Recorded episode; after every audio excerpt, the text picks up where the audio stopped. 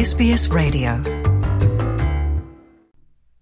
Olá, viva Luciana, boa tarde, boa tarde a todos.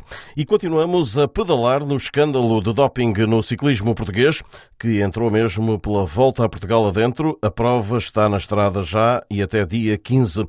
Após as notícias do afastamento dos ciclistas João Benta e Luís Mendonça desta competição, atletas e equipas justificaram-se.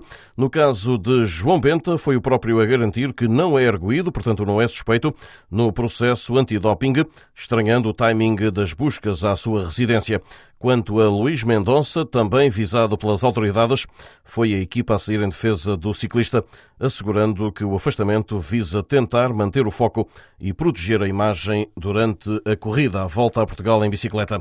Já Joaquim Gomes, o diretor da corrida, admite vergonha depois das buscas antidoping em mais equipas do pelotão nacional. Isto pouco tempo depois do afastamento da W52 Futebol Clube do Porto pela União Ciclista Internacional, a equipa que dominou as provas nos últimos anos.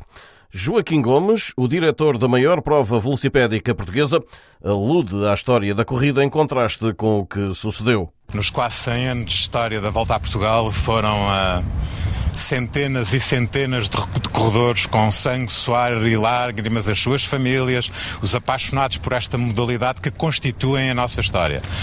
E quando hum, vejo corredores, eventualmente membros de staffs, que também eles próprios já foram corredores, uh, sujeitos a nefastas operações de busca que afetam de sobremaneira esta modalidade, eu não deixo de sentir uh, esse sentimento de vergonha. Gomes, também ele antigo ciclista, garante que está do lado das autoridades, mesmo que estas prossigam a operação antidoping já com a prova na estrada. Só espero que as entidades que têm o dever uh, de regular toda esta atividade, nomeadamente a ADOP, o próprio Ministério Público por via da Polícia Judiciária, que, obviamente, acredito eu, eh, condicionados a critérios eh, que os obrigaram a adotar este calendário de, de, em que promoveram estas ações que foram tão, danosos, eh, tão danosas para a modalidade e para a volta a Portugal propriamente dita, que continuem a, a exercer a sua ingrata missão, que do ponto de vista de, da organização, e acho que posso falar também pelo ponto de vista da própria Federação Portuguesa de Ciclismo, cá estaremos para facilitar ao máximo máximo todas as ações que eventualmente durante a própria uh, volta a Portugal queiram levar por diante.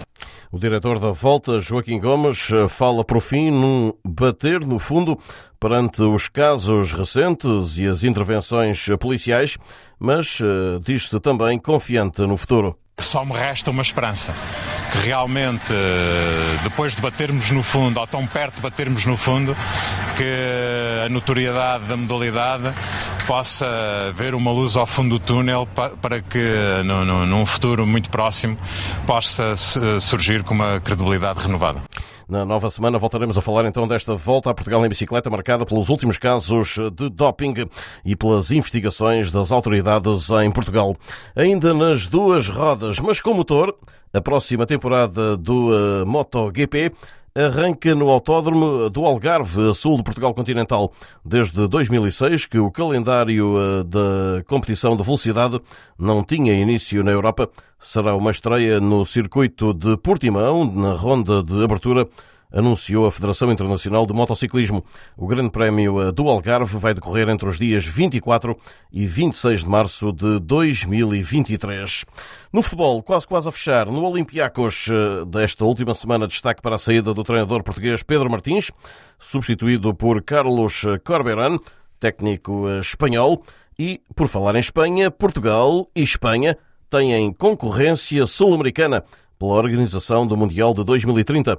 As federações de futebol do Uruguai, Argentina, Chile e Paraguai anunciaram nesta última semana uma candidatura conjunta para aquela data.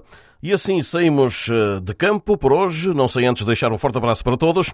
De Lisboa, Rui Viegas para a Rádio SBS da Austrália. Want to hear more stories like this? Listen on Apple Podcasts, Google Podcasts, Spotify, or wherever you get your podcasts from.